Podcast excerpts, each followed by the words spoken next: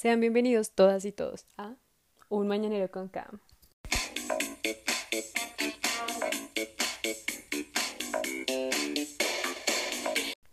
En este episodio voy a acercarme a cómo se vive la educación pública en América Latina, o más bien en los pueblos de los Andes. Para esto voy a tener como primer país a Perú y a mis dos invitados, a Gabriela y a Sebastián. La idea es abordar los problemas no solo de esta coyuntura, sino también problemas estructurales de la academia. Y sin más preámbulo, vamos a darle la bienvenida a nuestro primer invitado. Es Sebastián Pérez. Sebastián estudia en la Universidad de San Marcos, en Perú. Hola, Sebastián. Hola, hola, hola a todos. Bueno, cuéntanos un poco qué estudia. Bueno, yo estudio Ingeniería Geográfica en San Marcos y pues más o menos mi carrera es conservación del medio ambiente. Más que todo es como que solucionar problemas ambientales. Tiene varias ramas, es muy rarito. Y no... ¿Ahora estás estudiando? Básicamente no, ya que mi universidad, al ser nacional, no tenía implementada muy bien lo que es un sistema virtual para clases. Supuestamente mis clases inician el día de mañana recién, o sea, prácticamente se ha perdido un ciclo del año académico. Estábamos muy mal, que nos cansé, o sea, nos decían no, que la siguiente semana, que el siguiente mes, y así nos han paseado ya tres meses, pues, que no han iniciado las clases durante tres meses. Claro. Bueno, pero una pregunta ahí es que la, la academia en Perú se diferencia entre pública y privada, ¿no? Como pues en la mayoría de países de Latinoamérica. Y bueno, es muy interesante pensar tú desde la academia pública, ¿cuál ves que es la mayor diferencia, digamos, de la implementación de este sistema virtual? Eh, tú tienes amigos en la academia privada y dicen como, bueno, tal vez tenemos un poquito más implementado este sistema, o tú cómo ves la situación? Eh, algunas universidades, bueno, cada universidad pública se maneja por sí sola. Cada universidad pública tiene su propio rector y cada universidad pública, las inversiones del Estado las, las maneja de manera diferente. Hay universidades públicas que ya han iniciado clases, como hay universidades que no y todavía no se sabe cuándo van a iniciar. El ejemplo de San Marcos, bueno, ya tenemos fecha de inicio, pero se demoró más. Em, el Estado ha estado invirtiendo, ha estado o sea, mandando dinero a cada universidad para que implemente lo que es un sistema virtual, porque evidentemente la mayoría de universidades públicas no contaba con uno, o no uno bueno al menos. Siempre se paraban colgando los sistemas y ahorita están trabajando más que todo con lo que es Google Meet, Zoom, y ese tipo de, de aplicaciones para implementar las clases. Pregunta, ¿y la gente de San Marcos que yo siento que están parada, qué dice? Dice que todo el mundo tiene computadores, ¿cómo se manifiestan? ¿Qué dice la gente? Muchos están reclamando eso, de que San Marcos, al ser una universidad pública, es como que un poco más evidente que los estudiantes no todos son de, eh, no todos tienen los recursos para que las clases virtuales sean viables.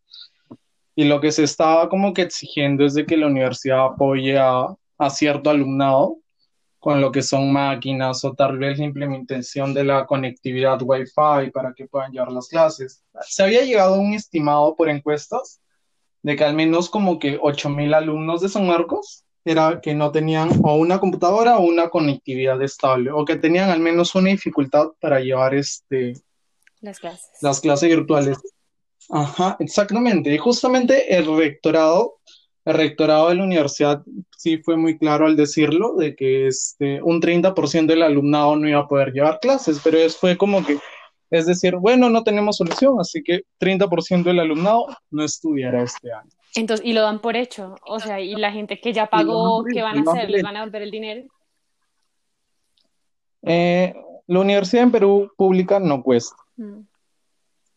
Nada. Y así que simplemente es como que pierdes un año por no contar con los recursos necesarios. Entiendo. Es curioso, es muy curioso porque este año también tocaban elecciones de las autoridades. Este año habían elecciones para las autoridades de mi universidad.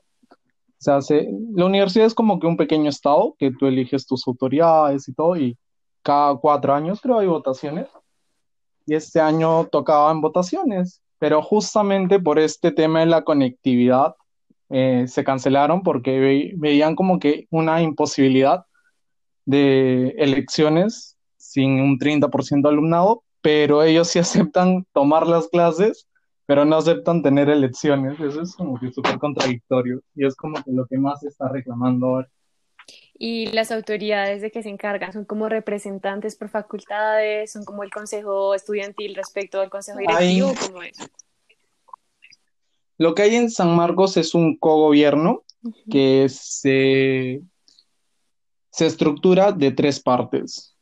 Lo que es el rector, la Junta de Estudiantes, que es la Federación Universitaria de San Marcos, la FUMS, y lo que es el Consejo de Trabajadores. Esos tres generan este, el gobierno de la universidad. Y es como que para aprobar cada cosa tienen que haber un consejo universitario donde se dialoga, se propone y se establece qué medidas se van a tomar. Ahorita este, ya el rectorado y ya el consejo universitario ya acató de que van a comenzar que es la Federación de Universitarias sigue reclamando lo del alumnado, pues. De ahí este, se divide también por directores de escuela, los directores de escuela y directores de facultades. Entiendo. Tercio estudiantil y creo que dos vainas más que no me acuerdo en este momento. Y tengo una pregunta, pero... Bueno, y después, ¿qué les dicen? Que el 30% de los alumnos no pueden tomar clase. ¿Ustedes qué hacen? ¿Surge una iniciativa de parte de los estudiantes? Bueno, eh, la federación sigue reclamando eh, algún método para que se les brinde la conectividad, un apoyo social a ese tipo de alumnado, pero por el momento la conclusión es no, no van a tener clases, sí, por el simple hecho de no tener la conectividad suficiente.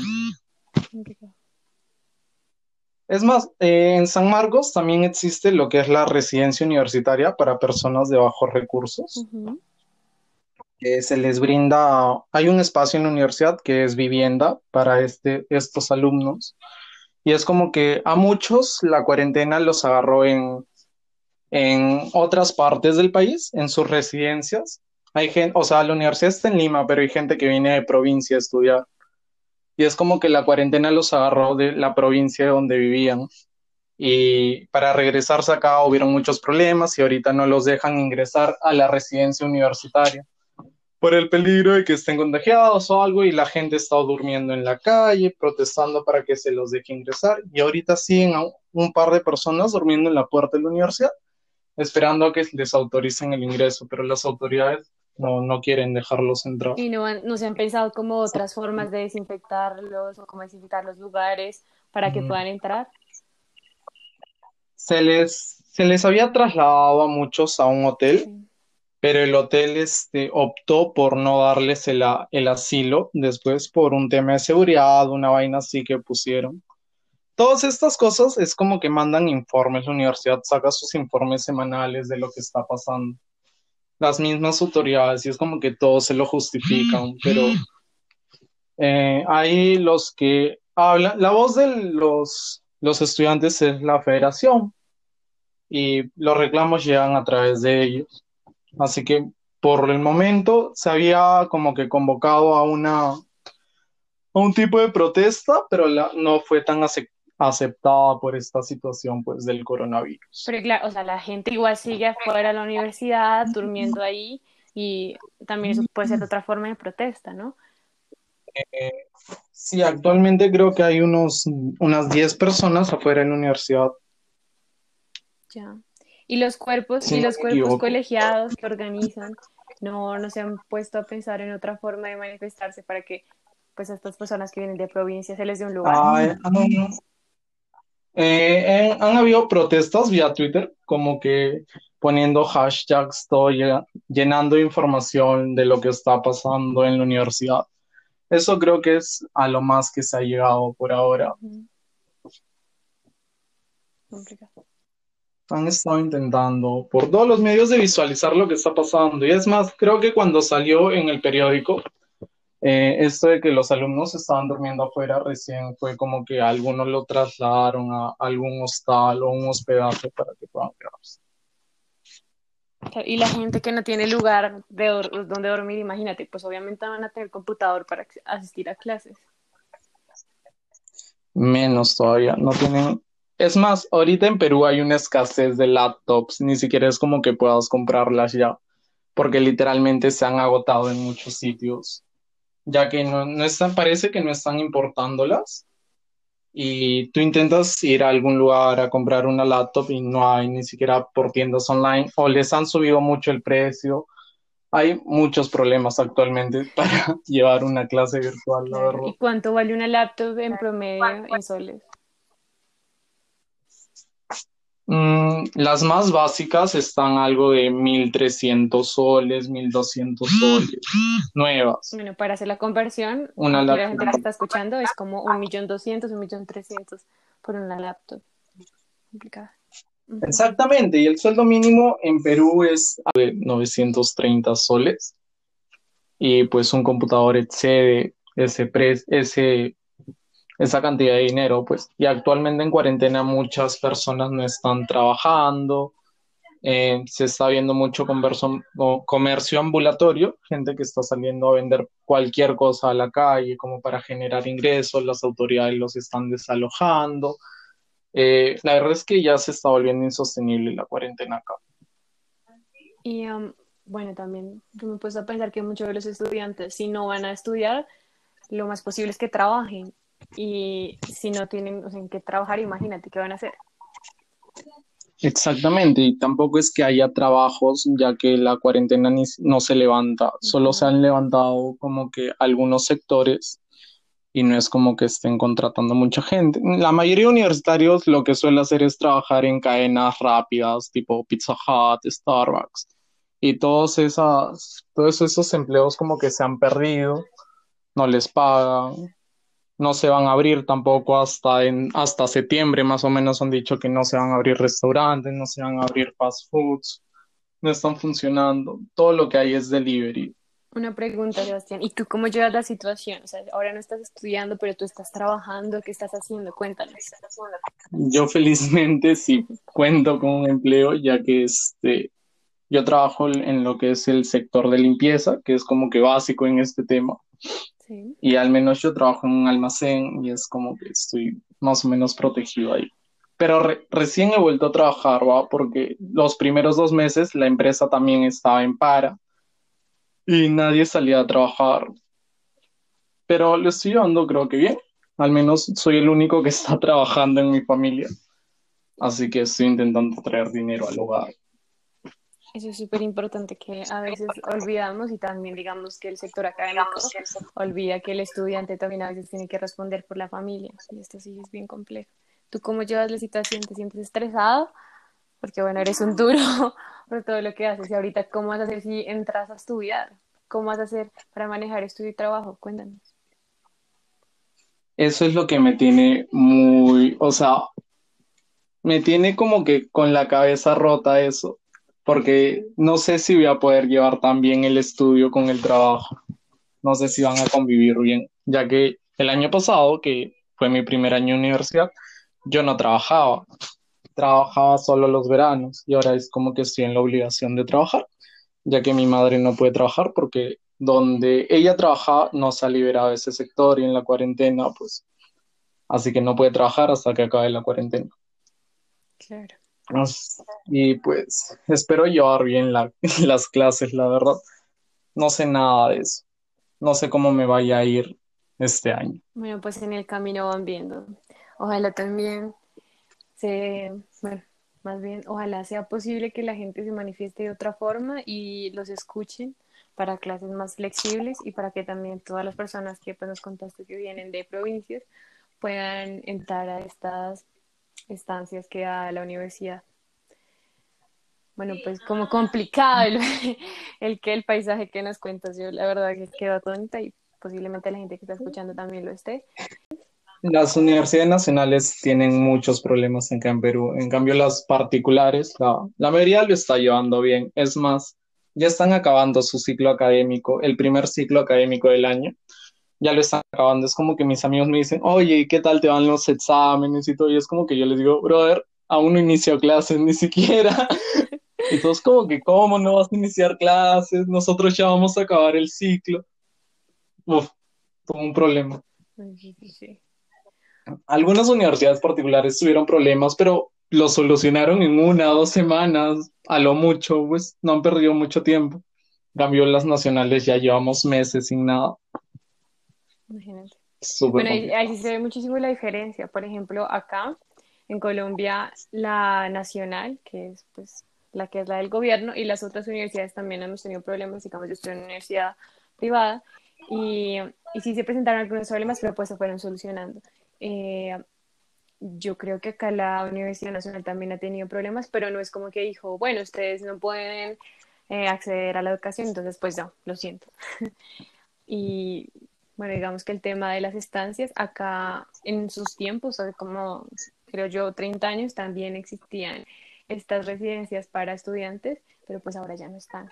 Lo que sí pasa es que hay muchas personas que son de provincia y están solas y solos en apartamentos o en aparta estudios, imagínate.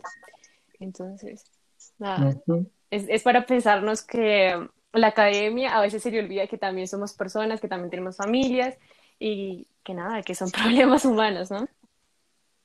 Sí, principalmente creo que la universidad cree que el alumno solo se va a dedicar a estudiar cuando a esta, esta edad justo ya empiezan más responsabilidades.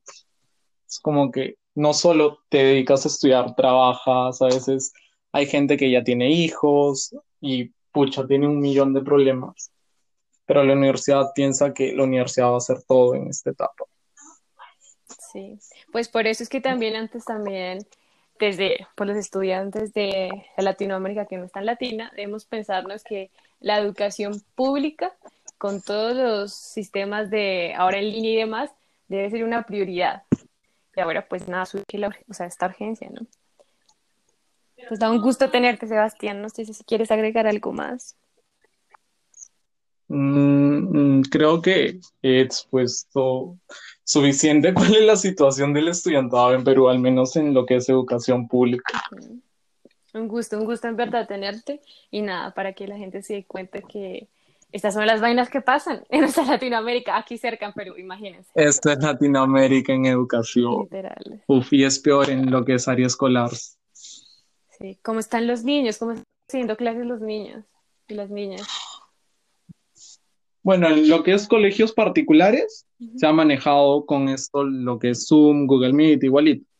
En lo que es colegios particulares. En lo que son colegios del Estado, los colegios nacionales, este, se estaba viendo primero lo que era esto de llevarlos por Internet, pero se vio como insostenible porque la mayoría en regiones, hay regiones que ni siquiera cuentan con señal de Internet.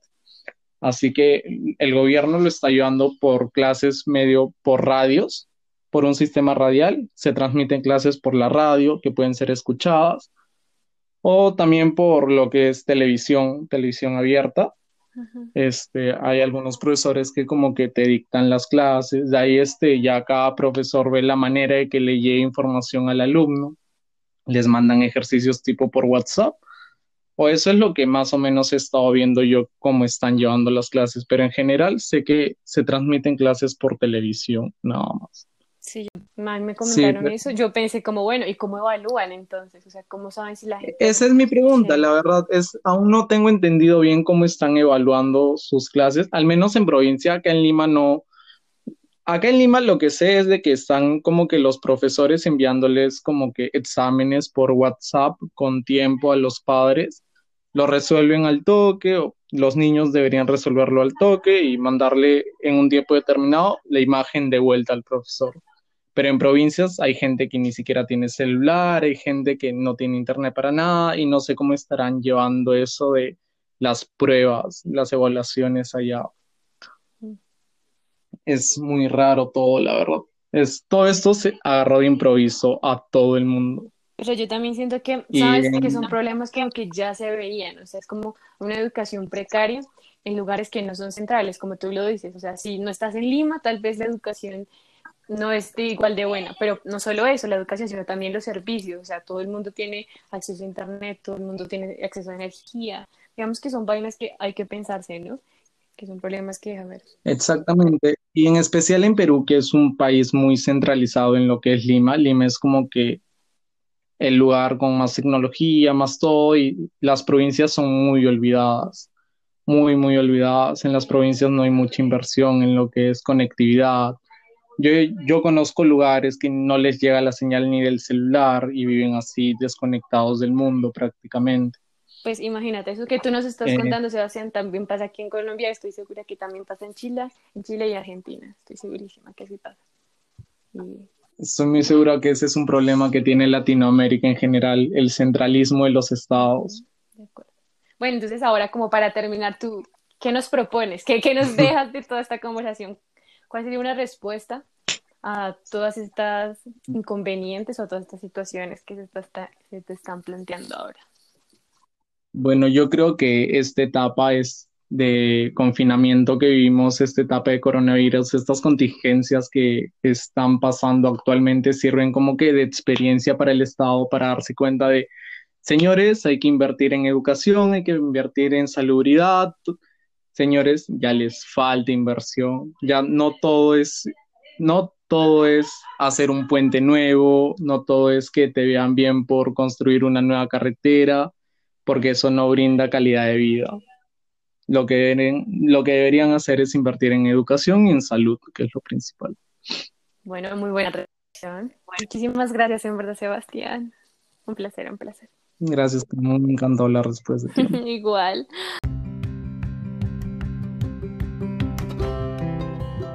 Después de escuchar en la voz de Sebastián las situaciones por las que está pasando la educación pública en Perú, me gustaría que recibamos a nuestra segunda invitada, Gabriela.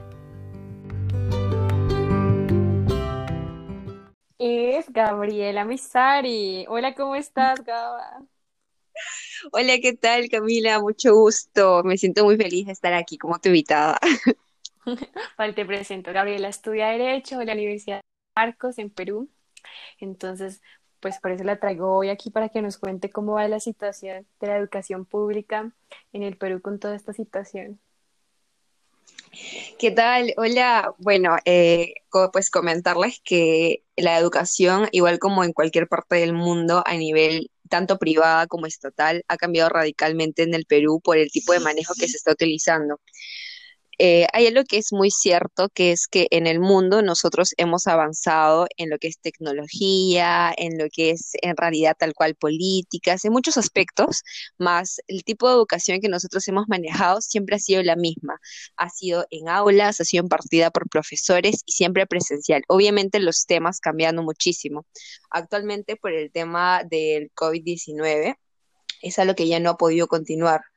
En el Perú, eh, y no sé si en otros países fue igual, la parte del comienzo de clases fue algo muy controversial. ¿Por qué? Porque a nivel tanto privado como público tenían como muchas contingencias. Por ejemplo, a nivel privado existía todo lo que era el tema de, primero, todo comenzó por el hecho de que no sabíamos cuánto tiempo estaremos en cuarentena. Es decir, el presidente cada vez que salía a anunciar, bueno, cada vez que llegaba como el término de los 15 días anunciados para cuarentena, eh, anunciaba 15 días más y así sucesivamente. Entonces, tal fue como el impacto que llegamos a un mes, se estableció de que las clases deberían de reanudarse.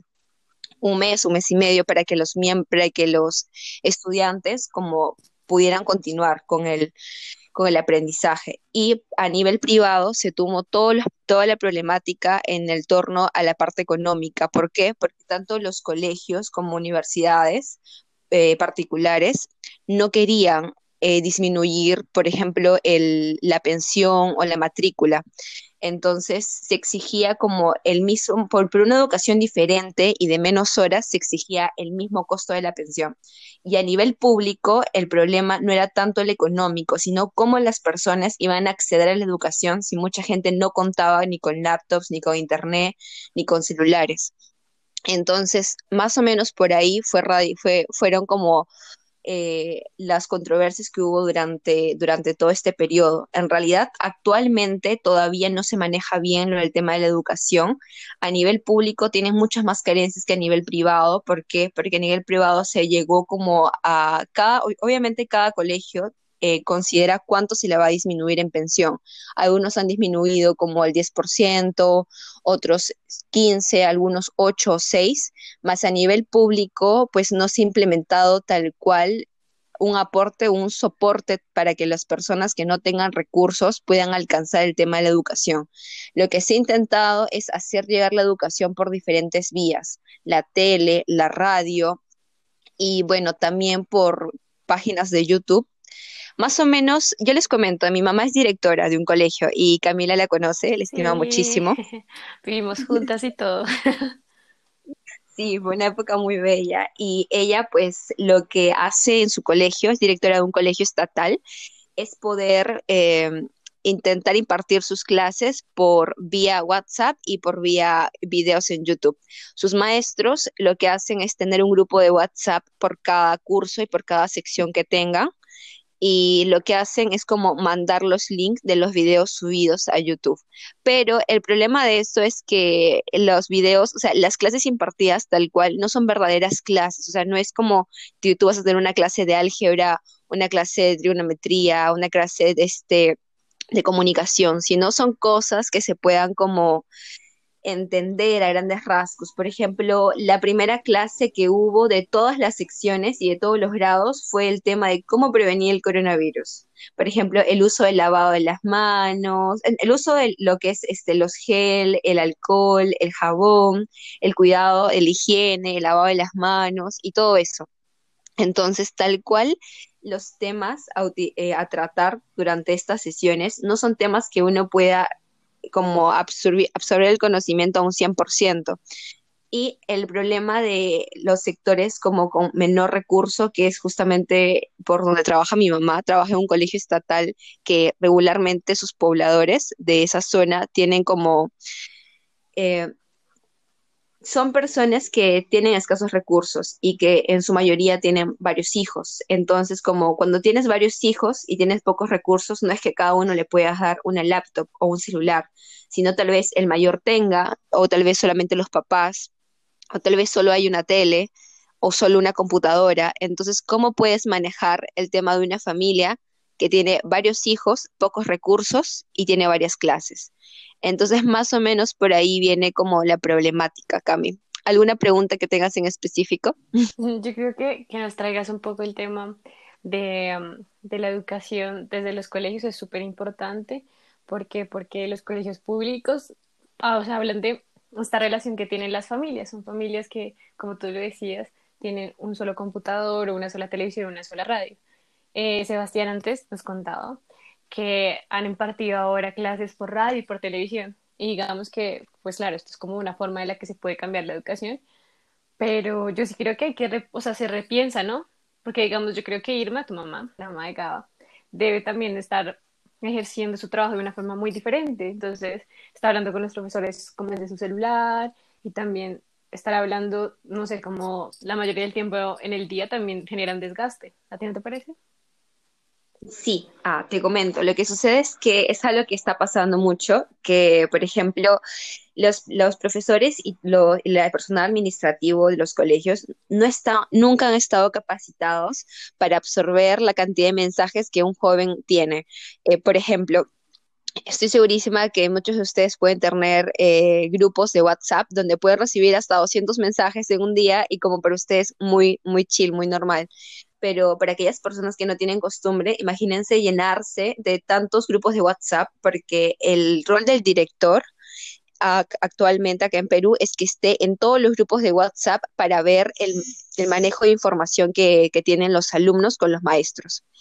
Entonces, ella está en cada uno de los grupos y todo el día está llegando la información. El celular de ella no deja de sonar en todo el día por los mensajes, porque en una hora es el profesor de matemática con primero A, en otra hora es la profesora de comunicación con segundo C, en la otra hora es el profesor de matemática con primero B. Y, por ejemplo, cada grado tiene de primero hasta la E, si no me equivoco. De quinto tienen como solamente cuatro secciones, pero imagínense, es un colegio de mi mamá de 2.000 estudiantes, primaria y secundaria.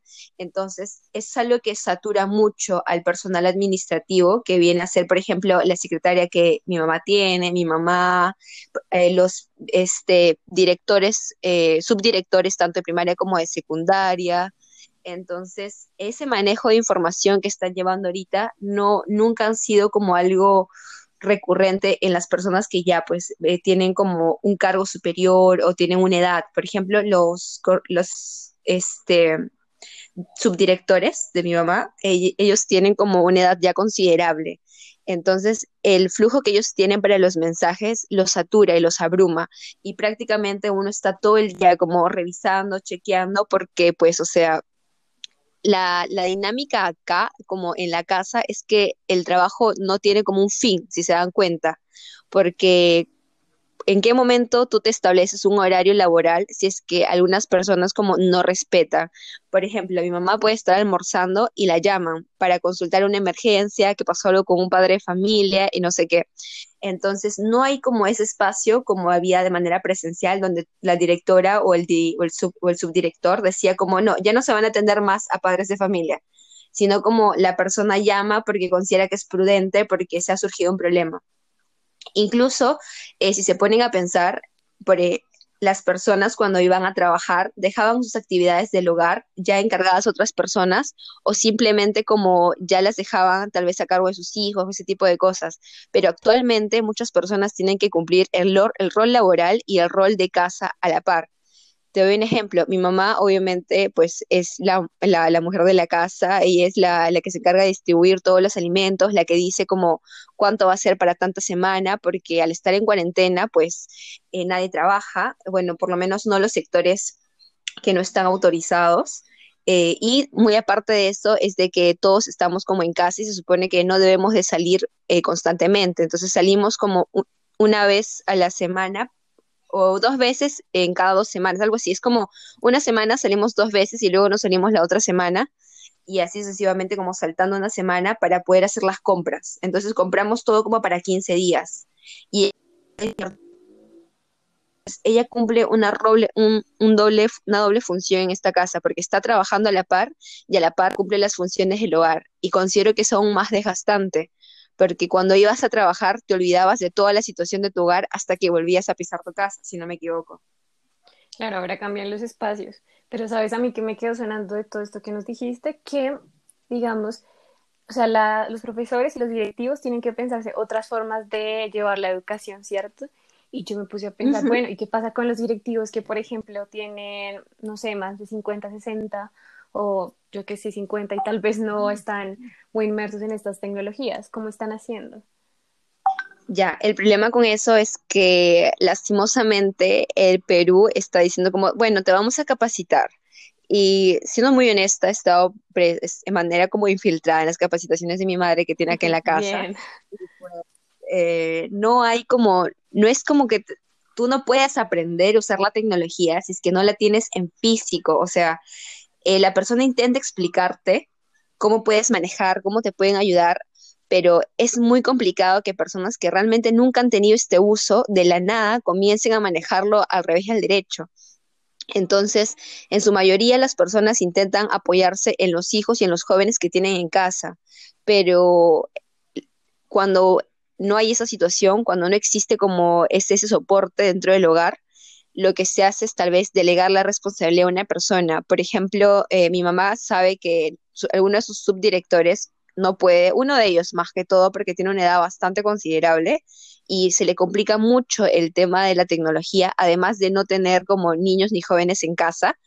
Eh, entonces ella lo que le hace es dejar actividades bastante simples que puedan como ayudar, tipo como ordenar un Excel, filtrar alguna cosa, atender algunas llamadas o algunos padres de familia, pero más que todo les deja actividades o el, la chamba a las personas que sí tienen como un soporte en casa. Por ejemplo, mi mamá como directora no se puede librar de ninguna responsabilidad, entonces nosotros a la par yo le ayudo, ¿no? Que necesita el tema de correos, tema de drive, y va aprendiendo, y le gusta aprender, le gusta hacerlo por su cuenta, eso es lo bueno. Hay mucha voluntad por la parte de su personal administrativo en aprender, y también hay mucha voluntad de los profesores en poder impartir el conocimiento de esta manera. Obviamente, como en toda situación. También hay profesores que se rehusan y consideran que pues eh, están como en tipo vacaciones, ¿no? En que no debe ser como tan estricta las clases y no deberían como presentar los, los el temario de las clases que van a atender de manera virtual y todo eso. pero siempre hay un poco de todo. Lo que sí he visto que ha predominado es la voluntad por querer eh, hacer llegar las clases a todo el rincón de cualquier alumno. Incluso los alumnos eh, acá en los universidades estatales se les entrega unos libros que lo, que lo saca el Ministerio de Educación. Entonces, lo que se ha hecho es que los, los colegios estatales han, bueno, en realidad no se hizo un protocolo, lo que se debió hacer, lo que debió este, aplicar el Ministerio de Salud, pero por lo menos los directores han manejado cada uno un protocolo independiente para poder hacer llegar esos libros a los niños. ¿Y estos libros los tenían, digamos, en la escuela, pero todavía no habían empezado el año o cómo es? Claro, claro, es que la cuarentena acá nos agarró un día antes de comenzar el año académico. Imagínate. En lo estatal. Ajá, en el ámbito estatal nos agarró un día antes de comenzar el año académico. Entonces, los, los, los libros estaban obviamente separados y, y en, este, embolsados todos en, en el colegio. Y se supone que los libros deben ser como entregados la primera semana de clase. Entiendo. Bueno, digamos que al no repartir estos, repartir estos, estas guías ayuda a que también se lleven las clases, ¿no?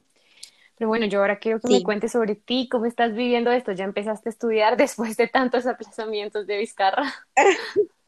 no, en realidad, este, San Marcos no, no ha comenzado las clases tal cual. Las clases comienzan este lunes, más es algo oficial.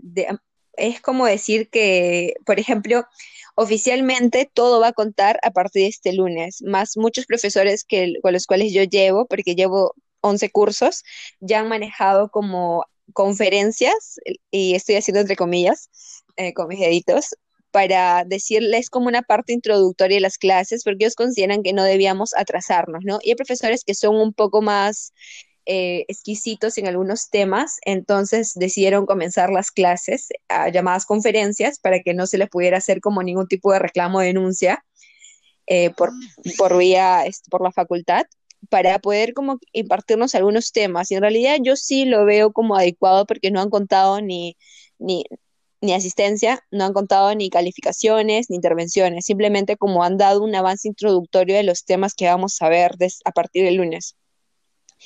Eh, bueno, la verdad es que las clases yo sí eh, les tengo bastante fe porque eh, la carrera de Derecho son seis años y no me gustaría que nos atrasemos un año, la verdad, sería mucho. Sí, yo creo que ese es el dilema, ¿no? Como no me quiero atrasar, pero también no estoy aprendiendo tanto con esto, quiero acabar rápido. Sí. yo creo que es el dilema de, varios, de varios. Ese es el dilema, el como, yo sé que tengo que aprender bien, pero un año más en la universidad es mucho. Entonces, más o menos así va la dinámica, pero San Marcos intenta, intenta salir adelante, creo. El problema de las universidades estatales es que están muy vinculadas a todo lo protocolar, ¿no? Y toda la parte de la gestión de contratar profesores, de tener profesores como ya contratados, entonces cuántas plazas se van a dar a cada profesor y más o menos ahí fue toda la problemática de estos meses. Igual nosotros sabemos que la calidad de profesores que podíamos tener antes de la cuarentena no va a ser la misma. Y muchos de nuestros profesores en realidad ya son personas que cumplen, que en realidad sobrepasan la edad aceptable para dar clases, pero son personas muy lúcidas en realidad.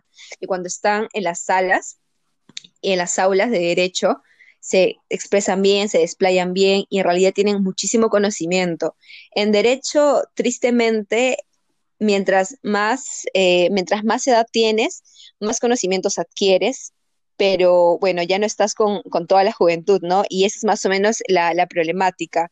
Eh, por lo menos en mi facultad, se aprecia mucho a, los profesores que ya tienen su, edad considerable, porque son, son maestros, son, son este, eruditos de la carrera.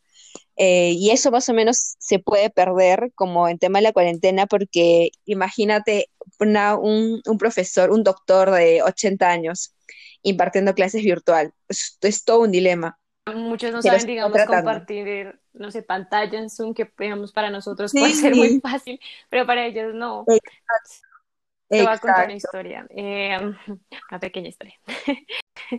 bueno, digamos que mis compañeras están viendo esta clase con un profesor que pues tiene, no sé, cincuenta y tantos, y pues el profe, como tú lo dices, es muy erudito en el tema y demás, debido pues a su edad y que ha trabajado mucho estos temas de la antropología, pero en algunas clases el internet se le iba, él no sabía cómo compartir pantalla o cómo permitir que las otras personas compartieran pantalla para hacer exposiciones y pues nada, el profe como que entraba en un estado de, pues, de tristeza, claro, porque es, impotencia no saber manejar estas herramientas. No, incluso lo peor es, es que ellos, o sea, realmente tienen toda la intención como de impartir la clase, de dar la cátedra y de compartir sus conocimientos, pero ellos como aunque realmente lo intentan, parece les resulta muy complicado, pero muy, muy complicado como comenzar a manejar todo el tema de la tecnología.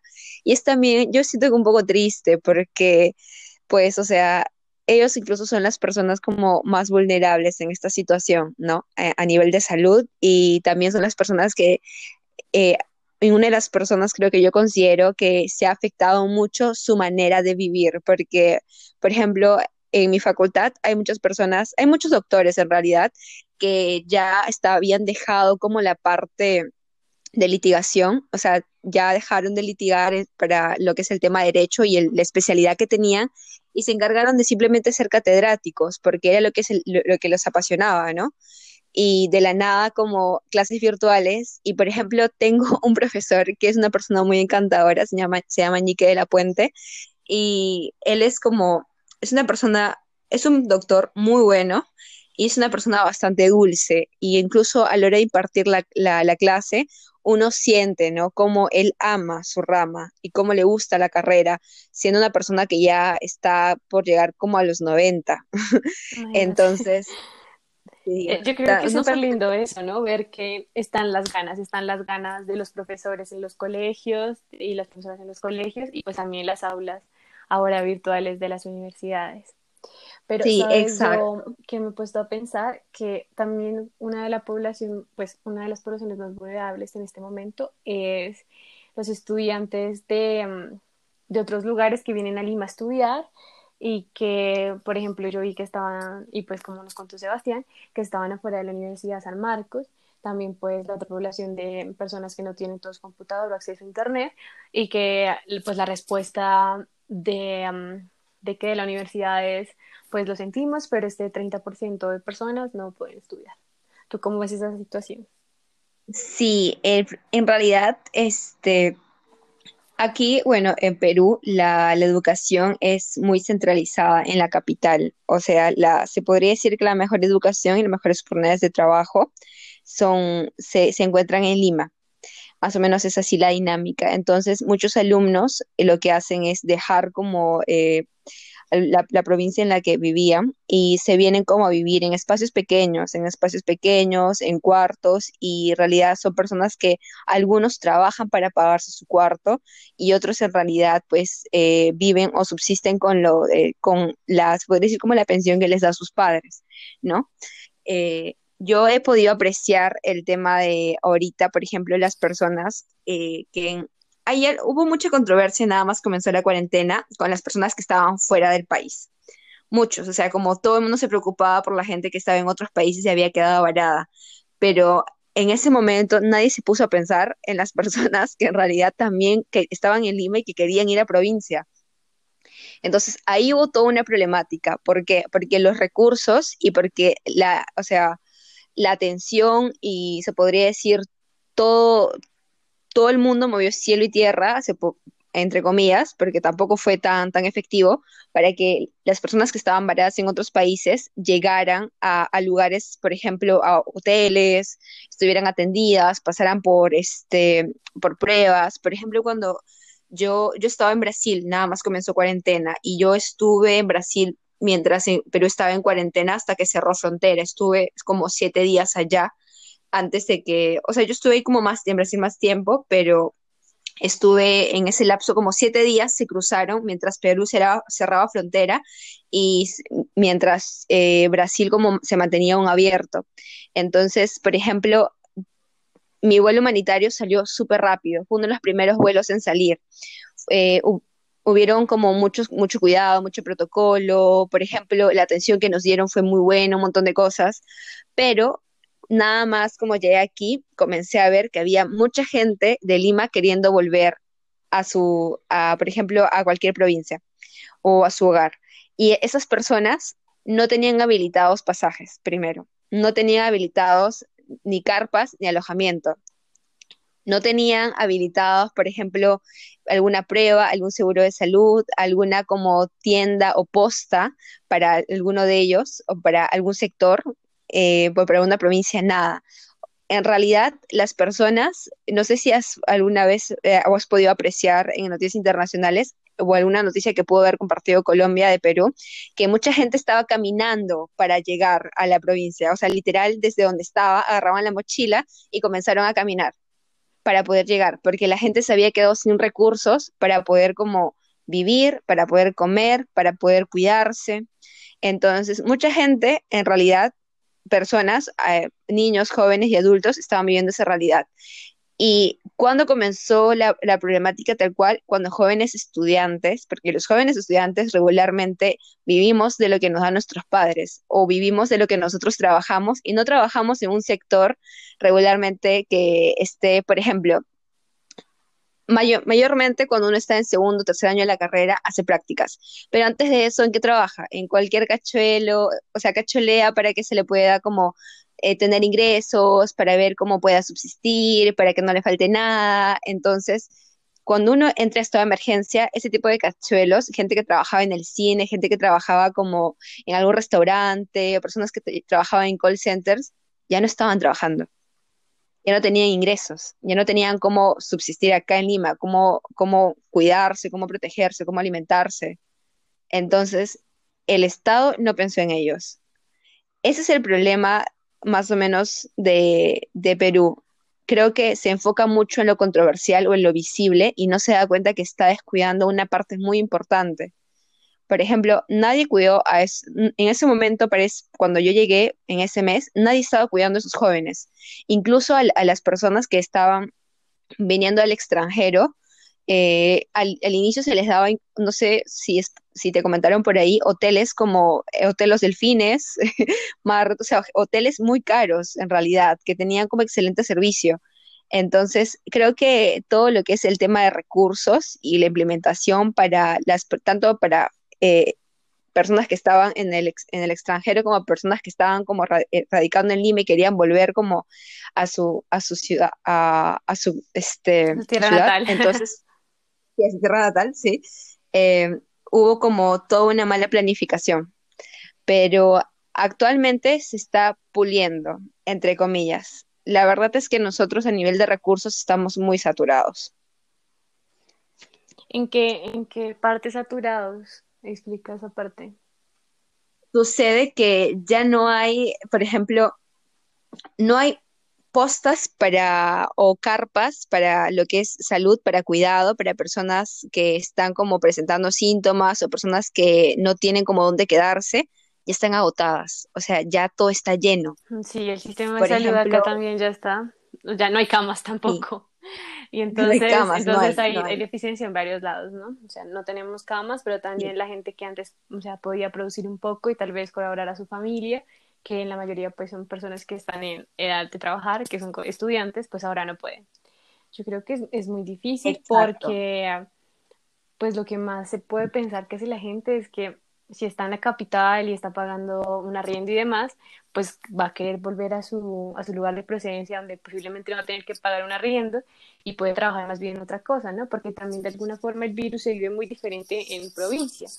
Sí, pero no solo eso, sino que hay gente, hay chicos que en realidad vienen acá a estudiar o personas que vienen acá a trabajar y tienen sus padres mayores o tienen algún familiar enfermo y ellos quieren volver porque quieren cuidar a esa persona. Muy, aparte, o sea, hay un sector que es por tema de necesidad y hay otro sector que es porque tiene algún familiar que necesitan ir a cuidar, por esa sensación que tú tienes cuando sientes que le va a pasar algo a alguien que amas.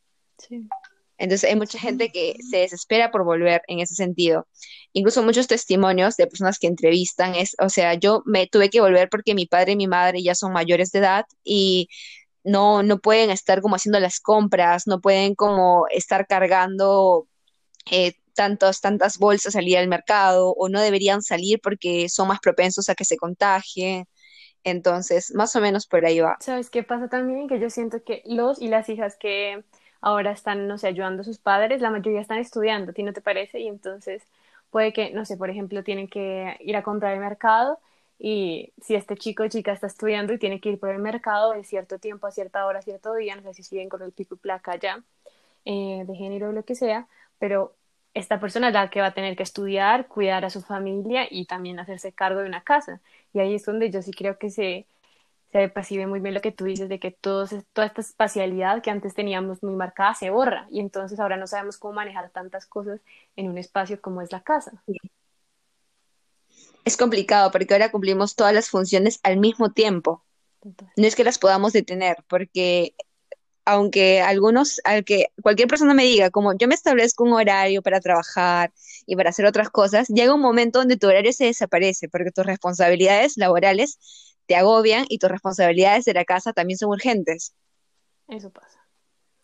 Pues... Y el clásico ejemplo era cuando tú te quedabas más tiempo en el trabajo porque no terminabas una chamba. Un trabajo. Para que los que no, los que no entienden eh, ah, no, serio, lío. Me gusta, me gusta eso, que también la gente se puede acercar a este tipo de cosas tan lindas. Eh, pero sí. Yo creo que nos traes un panorama bien interesante desde la educación en los colegios, gracias a que pues nada, estás en contacto con tu mamá y puedes ver cómo está ocurriendo todo esto, pero también de pues sus amigos, ¿no? Que puede que estén trabajando o que sus familias pues ya no tengan trabajo porque eso también está pasando. Entonces. en realidad tengo algunos amigos que están trabajando. La mayor cantidad de mis amigos, pues, están como en casa, no salen y los cuidan muchísimo. Pero también tengo amigos que están trabajando porque son una de las, por ejemplo, eh, tengo un amigo que toda su familia es netamente de, por ejemplo, tenían empresas de textiles. Entonces, todo eso se paralizó por ejemplo, ellos se encargaban de hacer netamente línea de ropa para trabajo. La gente ya no necesita ropa para trabajo. Necesitan pijamas. exacto, solamente pijamas. Entonces, más o menos por ahí va la situación. Y él es el único que mantenía un rol, o sea, laboral de todos, toda su familia, desde papá y mamá hasta sus hermanos y él, estudiaron eh, negocios, gestión de negocios, creo, y penales, más o menos va por ahí. Y, por ejemplo, su hermana se encargaba, todos eran como para la empresa familiar, solamente él, como que está, recién había egresado, quería trabajar en una empresa como independiente, y estaba trabajando en una empresa aparte. Llegó la cuarentena y todo negocio familiar cerró y él era, es la única persona que produce ingresos tal cual, o sea, ingresos fuertes a la casa. Es que es eso, y tal vez sabes que la academia no se pregunta eso, o sea, yo no sé si ha surgido el tema en las conversaciones que se tiene entre mm, estudiantes de San Marcos o demás, pero a veces la educación pública, que es a la que también más se le debe invertir eh, y la que más debe ser consciente de la realidad, pues, de su nación, a veces lo olvida. Y es que muchos de esos estudiantes también trabajan y ahora están respondiendo por sus familias. Entonces, sí, yo creo que la academia ahora y creo que en toda la vida de lo que pues una ha andado he aprendido que la academia debería ser un poco más consciente de esa realidad que se vive, ¿sabes? Que el estudiante no solo es estudiante. Sí, en ese aspecto no, no se dan cuenta, no lo, no lo visualizan. Incluso creo que hay mucho, es que me ha pasado que en el Perú, bueno, por en, en, los lugares que he podido como transitar, eh, existe mucho el, es que todavía eres estudiante, ¿qué mucho estás haciendo? ¿Qué gran cosa estás haciendo? Es como si se desvalorizara el trabajo o el labor que tiene como un estudiante porque todavía está joven, como no hace cosa tan importante, algo así. Y en realidad los jóvenes a la actualidad cumplen roles mucho más fuertes o cumplen, como muchas, muchas actividades que ya sobrepasan sus funciones. Porque bueno, es así, ¿no? El, joven quiere desarrollarse, quiere crecer y quiere chambear, quiere estar quiere trabajar, disculpa, quiere trabajar, quiere estar como un proyecto social, quiere llevar como un, un, no sé, un idioma más, quiere llevar como las clases, quiere llevar como algún hard skill, o sea, alguna habilidad dura, tipo como un Excel. Entonces ya van como cinco cosas que tiene que manejar ahora, durante el día. Entonces, ¿cómo hace? Y súmale eso el hecho de que tiene que ayudar en casa, porque pues los papás se cansan, o sea, los papás no, no, son, no, son, de, no son de fierro, no son de piedra, eh, se cansan, eh, les duele algo, tienes que cuidarlos, tienes que también atenderlos, tienes que ayudarlos. Entonces, súmale todas esas actividades a una persona incluso que estaba acostumbrada a salir constantemente. Yo recuerdo que el año pasado yo salí de mi casa para tener clases de inglés tipo a las casi eh, 6 de la mañana, casi 6 de la mañana, y llegaba a mi casa casi a la porque tenía clase de inglés, luego trabajaba y luego me iba a estudiar a mi universidad y luego tenía a veces unas reuniones porque estaba en una ONG y luego recién iba a casa. Bueno, pero es que tú eres, haces de todo, cariño, en verdad. Yo me sorprendo cómo puedes hacer tanto, en verdad. Pero pues es, es cierto, pero es como muy complicado. Sí, a veces los horarios y estas rutinas que te intentan vender de claro, solo tienes que cambiar tu rutina y organizar tu tiempo. Yo conozco mujeres organizadas con el tiempo y gaba, y estoy segura que, claro, nos ha dado duro y más ahora que pues vas a entrar a estudiar. Entonces, sí, la verdad es que sí. Solo hay que esperar que el panorama mejore, pero eh, dicen, ¿no? Así dicen por ahí, que la ola está bajando, que el contagio está decreciendo, que todo está mejorando, que ya hay más camas, que ya hay más ventiladores, respiradores, respiradores artificiales. Más, siéndote muy honesta, el panorama aquí no está muy bonito. No se siente a nivel de sociedad que realmente esté bajando. Sí, yo creo que es, se siente miedo, es un panorama de, de miedo, de esperar, ¿sabes? Porque es como estamos contenidos, estamos estudiando en un computador y queremos hacer demasiado, pero hacemos poco, hacemos poco mirando todo lo que pasa también alrededor del mundo. Pues bueno, entonces ahora como para responder a esto de qué hacemos, ¿qué nos dices tú que podemos hacer?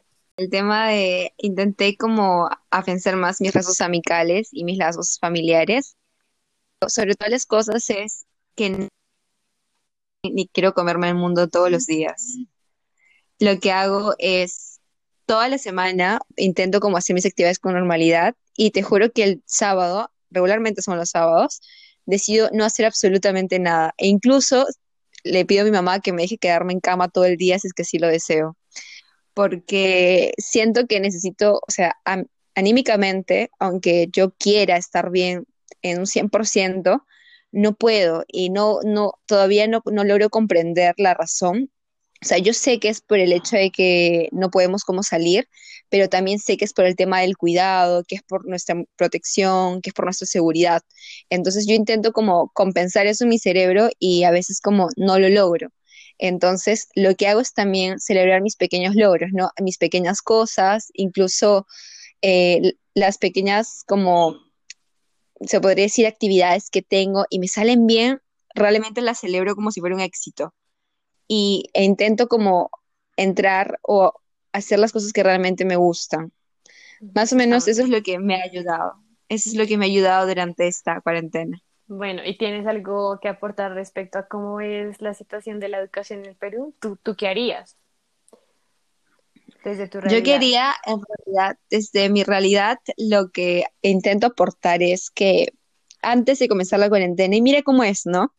Se estaba llevando un proyecto con DirecTV y IESEC, eh, IESEC Perú, para poder impartir educación desde la tele, o sea, de una manera, por ejemplo, con DirecTV se quería como tener un canal educativo y se quería impartir en las, en las aulas como a través de una tele o de poder decir como tal vez en, no recuerdo, no sé si como eh, se le dice allá tipo como, como proyectores. Ah, sí, proyectores, ajá. ajá, proyectores para, para poder eh, pasar como una hora, una señal educativa para los chicos y que se pueda relacionar con la tele, también la educación. Entonces, ese proyecto siempre es como todos los años y se intenta manejar y se intenta hacer cada vez más grande, ¿no? Y este año como decidí aplicar y formar parte del proyecto y llegué a cuarentena y imagínate lo que hubiera sido que tengamos este proyecto ya realizado y entremos en cuarentena. Hubiera sido un gol, hubiera sido un éxito. porque realmente se hubiera tenido esto, o cómo van cuéntanos me emociona sí, estamos trabajando estamos trabajando en esto estamos como teniendo hemos llenado una data gigantesca de regiones en realidad hay si no me son se les llama embajadores somos 15 embajadores y hay todo como un equipo de proyecto del proyecto tal cual. El proyecto se llama Escuela Más, es muy bonito. Y ahora estamos como en la fase de tener reuniones con, la, con los colegios, con las UGELES, con los directores de las UGELES, para poder como poder llegar como a los colegios y a los directores para poder como manejar, capacitar a los, a los docentes sobre el tema de la, educación a, través de la tele o del, con el internet. Y bueno, estamos viendo a ver cómo se desenvuelve el proyecto, ¿no? O sea, regularmente las capacitaciones se hacían de manera presencial, pero como sabrás, no se puede. Y estamos luchando para que ese proyecto siga siendo adelante, porque si en algún futuro, como las cosas no vuelven a ser las mismas, este proyecto va a ser muy bueno. Va a ser muy bueno. Todo bien, en verdad, muchísima fuerza para que lo hagan real. Qué lindo. Sí. Muchas gracias, No, gracias a ti por compartirnos esto tan bonito, en verdad. Es algo bello, de verdad. Lo que tú estás haciendo también me encanta y me encanta el nombre, te lo juro. Nada más lo vi, me encantó. vale. Muchísimas gracias. Chao. Después de hablar con Sebastián y Gabriela, debo decir que me quedan algunas cosas sonando. Y uno de estos elementos centrales para continuar la discusión es que parece que esta educación pública se encuentra cada vez en detrimento. Es decir, si usted no está en una educación privada en la cual arreglan el problema de la conexión o si no tiene computador en una semana, pues una educación pública no lo hace. ¿Pero por qué no lo hace? ¿Porque no tiene los recursos? ¿O es más bien porque le hemos dado tanto terreno a la mercantilización de la educación que hemos olvidado que la educación pública es un derecho y debe ser un terreno en el que cada vez debemos reclamar más? Es por esto que no solo se critica a un Estado, sino también a una academia, a una academia que cada vez olvida más a quién está enseñando. En conclusión, debemos no solo apelar a una academia más humana en la que la conversación horizontal entre la estudiante y la profesora sea dialéctica y se sea consciente de las dos partes, de los inconvenientes por los que están pasando, pero también de un Estado que se piense cada vez más la educación pública de sus pueblos, de los pueblos de los Andes así que le extiendo la invitación a que se piense su academia. En este episodio me voy a acercar a cómo se vive la educación pública en América Latina, o más bien en los pueblos de los Andes. Es por esto que realizo mi primer acercamiento a Perú en la voz de Gabriela y de Sebastián. La idea es pensarnos los problemas que tiene la academia, no solo en esta coyuntura, sino también estructurales.